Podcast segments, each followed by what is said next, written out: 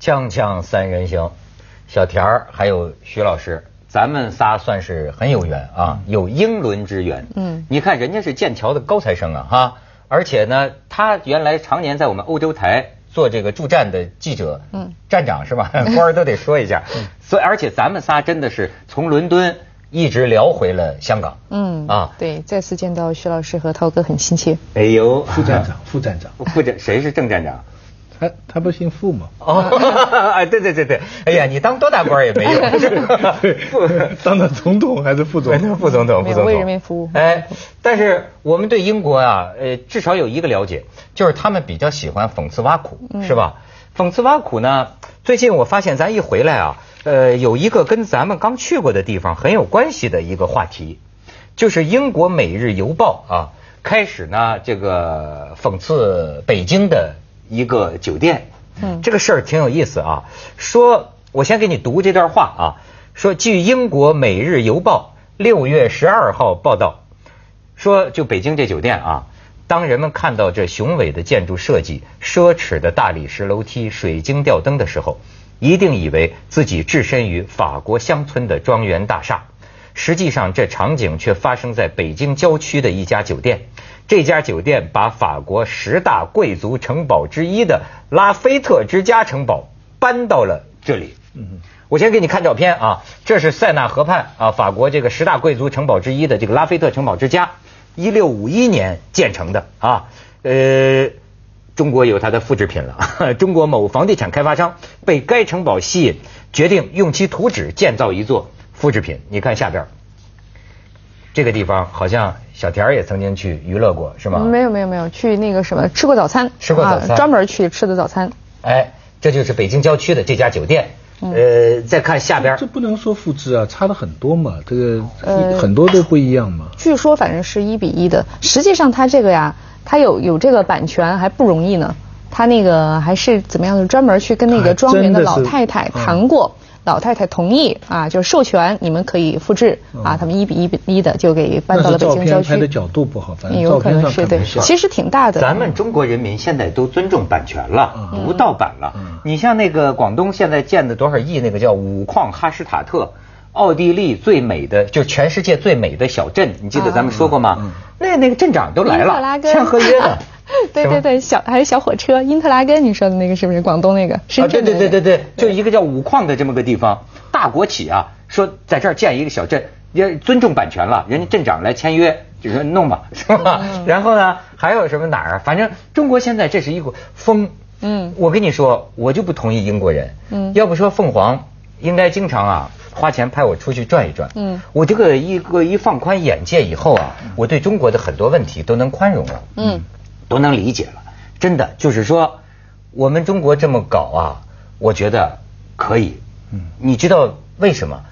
就像美国一样，这个城堡啊，在欧洲就叫城堡，到美国就叫迪斯尼。嗯，我们都因为呢，我们这个中国中国文化呀，那些古老的东西啊，我们也没得说。这个炎黄孙子们呢，都给弄没了。你没了就是没了嘛，没了你就要考虑问题，你的文化。你要在这儿建起一个美丽的东西，美丽的东西要有文化做基础啊，嗯，对吧？你我这次到欧洲看城堡，那是漂亮啊。你说中国的东西漂亮，你给烧了，对，其实涛哥说这个，我挺同意的。嗯，我以前去那个，就是我看那些复制品啊，看着觉得特别好笑，就是因为你首先连天的颜色都不是那个样子了，整个空气的味道也不是那个样子，但是你就非常突兀，有一些这种欧洲的元素，然后就矗立在中国的大地上。但是呢，我去了那些地方，首先他们都是这种旅游景点啊，我去了之后，我看到中国老百姓啊，好开心啊，真的开心呐，对，是真的美啊。他，我跟你说，这说明他们有这个需要，然后我们给他搬来了，又怎么样？没错，就是如果中国有，就像日本一样，人家一直妥善保存到今天这个文化的这个文脉，当然你可以建中国的。日本也复制欧洲城嘛，啊，他们有几个有几个地方搞得完全，他们他们不过叫的名字很好玩，他把外国的别墅啊叫艺人馆。异异就是奇异的异啊，所以我们奇装异服的异。他把外国人啊，他他那个时候很很排外的，就把外国人叫异人，所以异人住的地方叫异人馆。你到现在到神户还有一个区异人馆，哎，在那里参观。那那但那不是人家的本，嗯，人家有本呐。嗯，我们的这个他的本在京都。对，我跟你说，我就呃，他们对中国文化说什么发扬光大什么的，这是一种乐观派。我比较倾向于悲观派。什么叫悲观派？我认为是现实派。我认为没有的就是没有了。你比如说啊，这个我们在伦敦这不讲嘛？后来我又想起一个。张艺谋这个北京奥运会的开幕式，和英国奥运会的开幕式，你知道最本质的不同是什么不同吗？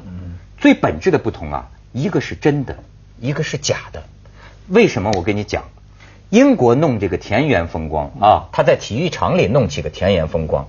可是我告诉你，你到英国的郊区，到英国的乡间。他的那个田园风光比他体育场里弄出来的多更漂亮，你明白吗？他弄出来的还没有他真正的漂亮呢。对，所以他展示的任何摇摇滚音乐，嗯啊，他展示的任何一个文化不是骗你的，是真的。现在就在，要看可以看，可以去验证。对，中国的这个开幕式，你需要在这个历史长河里边去追溯。没错，找一帮子摇头晃脑的在那儿读孔子的《论语》，请问十三亿中国人。现在有几个人？现在你能念《论语》？现在四环五环塞车的时候，车上都在读《论语》啊。读什么《论语》？就是读读我们的这个《三字经》啊。你不知道吗？现在这个国学，现在你知道大同啊，嗯，花了好像上百亿啊，重建整个旧城啊。啊，大同有听说对。然后多少居民全部要搬走的，就市长一拍脑袋，啊哟。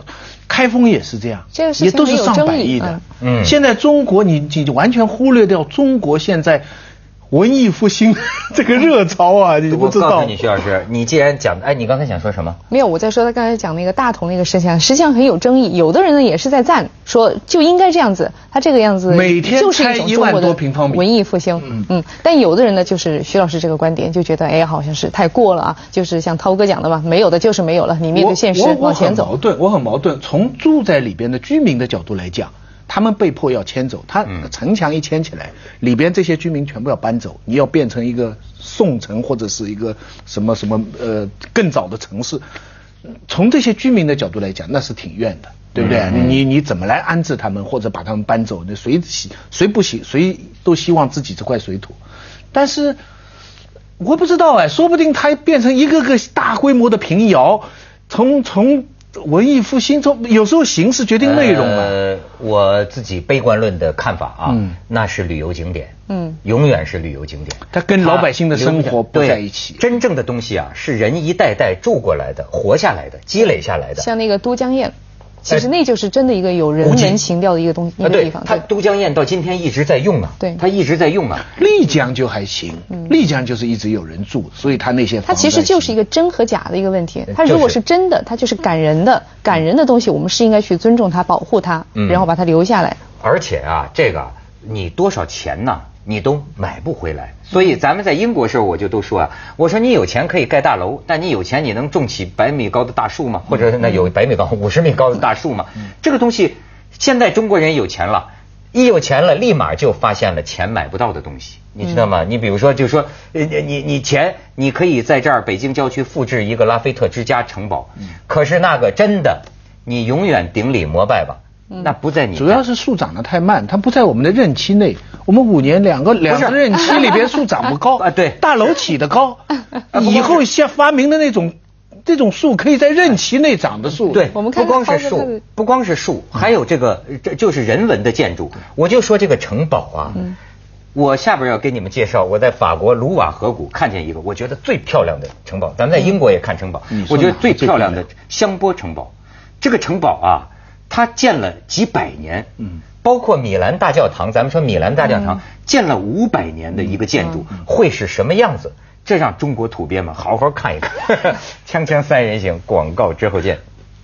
这个咱看看这个真章的啊，法国卢瓦河谷有一个香波城堡。你看人现在重视中国游客，印的都是中文的都有了，都有，但是写的都专门对中国游客写的，你知道吗？说年轻的国王弗朗索瓦一世在一五一九年开始香波堡工程的时候，年仅二十四岁。与此同时，明朝 正为了兴建艺术工程而对中国百姓实行苛政。拉萨的布达拉宫就是这个时期建造的。你看人写的这个，反华之心，反华之心不死啊！来，我们看看我所爱慕的香波堡，它跟英国那种大石头的城堡真不一样。这个我知道，那个达芬奇就是地下地道走到去见国王，远观你看这个下一张，你看你再近看，它这么样的奇异的这么多的角楼塔楼烟囱啊，各个形状不同。你再看下边，再看，这是这个你看它注意它都有个那个半拱形的呃交织而成的这么样繁复的这个这个塔。可是实际上你看着并不觉得繁琐繁琐呀，你觉得就是很很很艺术啊！你再看下边，哎，这是这么多的这个这个上面的这个建筑，我一说哎呀，好像房间呢？对，嗯，这四百好像四百多个房间，是吧？你再看下边，那天天气也好，你瞧瞧人法国的云啊。哎，你看，这就是典型的法国城堡附近的庄园，它的开阔，人工的这个把这个树剪的一个个都跟圆圆球似的，就就都是典型的法国园林。然后你看，哎，这是文艺复兴时候的房顶，注意里边的那个楼梯啊，这是个双螺旋梯，据说呀是采纳了这个达芬奇的设计。这个双螺旋梯啊，可以造成一个什么？两两个人呐，就国王和他的情妇。如果沿着一侧楼梯往下下呀，假如半道上下楼梯碰见他王后了，他这个王后啊，只能在对面骂两句，看见他，但是呢过不去，没忘记骂两句，没错。你看这典型的文艺复兴的这个 这个拱顶，这是他的徽，这是他的徽章。啊，这是他的标志，就是荣源呐，弗朗索瓦一世，这个吐火的一种一种怪兽。啊。那看下边。哎，这是一般是狩猎用的，这展示狩猎的场合嘛。哎，再走。哎，这是我们看的最后一个，那天看的最后一个城堡已经关门了。嗯，就是河的对岸看到的这个这个城堡啊，就是达芬奇死去的城堡。达芬奇就在这个城堡死的。达芬奇他不是死在那个弗朗西斯一世的这个怀里吗？啊，对对对对，这是一个传说。达芬奇住的那个地方有一个地道通向你刚才讲的那个城堡香波堡，哎，通向香波堡。那个那个我去的时候冬天，嗯，它开放时间很短，游客非常少。它在那个很漂亮的卢瓦河的那个边上，它的最大的特点就是它的那个灰白色。它的 chateau 啊，我我曾经在香港住过个地方，那个地名就起了这个名字，这个 chateau 这个法文，总能在酒上面看到这个字。后来我跑到那边才才知道。我们的感觉就是说，它不像德国的城堡这么出名。德国呢非常宣传，比方说那个莱茵河边上都是山上的这种城堡。现在天鹅堡就是那个那个迪士尼人就是靠北德国的，中国好几个呢，是吧？就就就是就是那个那个抄那个德国的那个，其实那个历史很短的，里边是铁铸的。嗯，那新天天鹅堡项目。他这个是很早的，都是项目。其实没什么稀奇，他是皇帝的行宫啊，等于我们承德山庄啊。嗯，那我们承德山庄当然也很漂亮啊。嗯，它是一个皇帝的行宫，它跟英国跟法国的有点不一样。呃，跟跟英国跟德国的，我觉得德国就是他的一个领主，就是给他的一个一个公爵一个侯爵。日本人买了他几个最漂亮的，在莱茵河边上，日本人买了他一个非常漂亮的。你看，我看英国的这个城堡啊，那个 mansion，我我也能，我也能审美，我也很喜欢。我觉得它它就是反映英国人实在，它就是碉堡，它就是个巨型的碉堡。大你讲的是爱丁堡那种爱丁堡皇宫的那种。我倒是觉得呀，在欧洲，不管是城堡还是教堂啊，看完了欧洲大陆的以后啊，多少有点审美疲劳。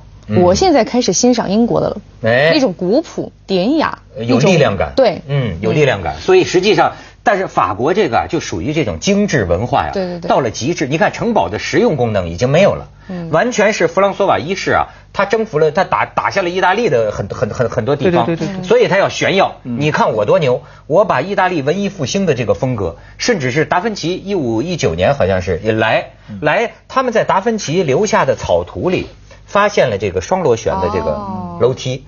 包括这个这个多么有力量的这个这个拱啊！所以我就说，一个城堡的魅力，你以为光是这些砖石瓦块吗？你以为光是有钱，咱在中国复建一个，咱就能有？它这个里边附着的，你比如说，这就看出慢工出细活了。弗朗索瓦一世啊，本人没有看到这个城堡的，他只是提出了这么一个构想，开始建，他就死了。这个城堡建了足有好像五百年，如果我没记错的话，就是世世代代的国王。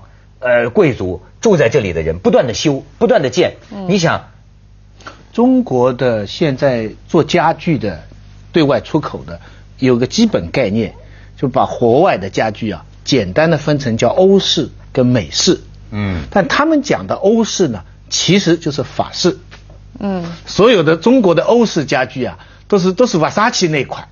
全是奢华的，对，你知道，就是你刚才讲那块，所以他们呃，他们也不知道有意大利的另外一套风格，也不知道德国，更不知道英国的。所谓中国人现在一讲欧式，你什么家具？欧式家具。徐老师这说的对，我觉得中国人呢是有很强烈的这种法国情节的。比如说你想想啊，为什么所有的地名，法国的地名永远是最美的？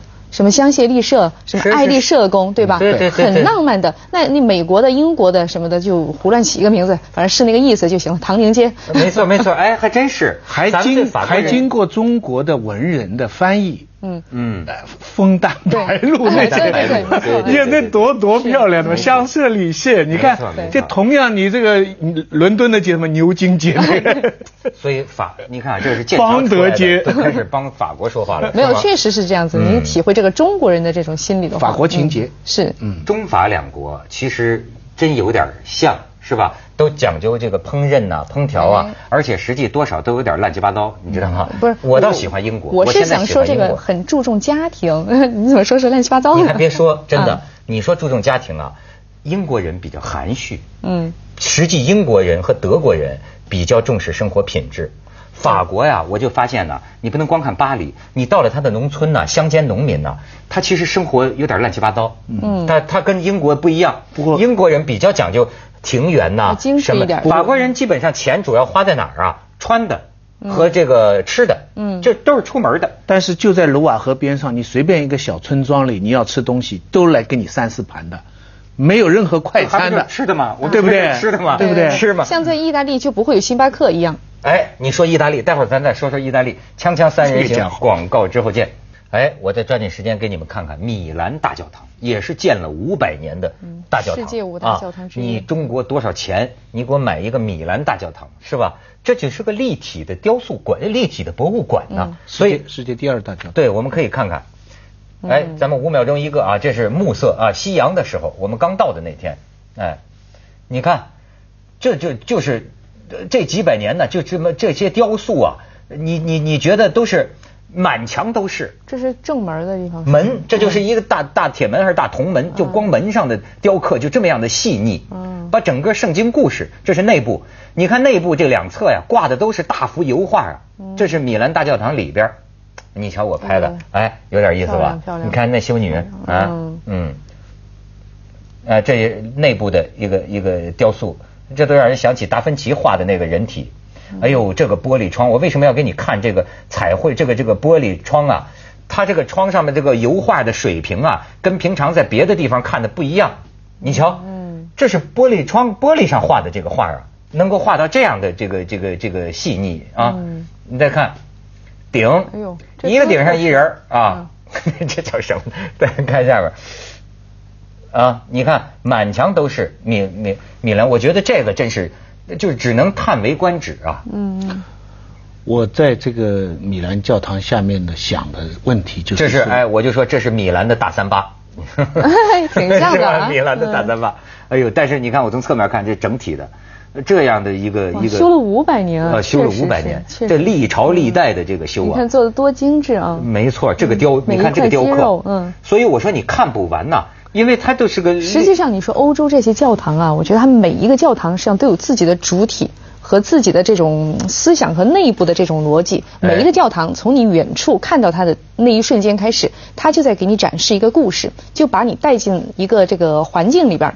啊，它的这个主题不一样，但是呢，无外乎就是那些什么末世审判呐，什么要去什么救赎啊，像这个欧洲大陆的下面那个，因为是天主教嘛，更多他们实际上是 focus，就是在这个圣母玛利亚，就是这个圣母啊，为了这个拯救人类啊，她是这个牺牲了自己的儿子，所以说就会注重很多的细节，比如说他甚至是注重什么细节，他们会解读这个圣母玛利亚，她的眼睛是闭着的还是睁着的，看天的还是看地的，她抱着这个圣子是在上方抱着的，还是在膝盖。上抱着的，他的手啊是伸向人类的，还是指向他的孩子的？不同的含义都是。哦，这个我我的我的感触就是说，几百年，这有多少人，他们一辈子就在为了上面的一个两个雕塑，我们这一辈子价值观变了多少次？嗯，他们不管怎么样，他就是他得相信这个东西永远有价值，好不容易啊。就是，我就说啊，有一个为什么今天的艺术越来越完蛋了？它有个很大的区别，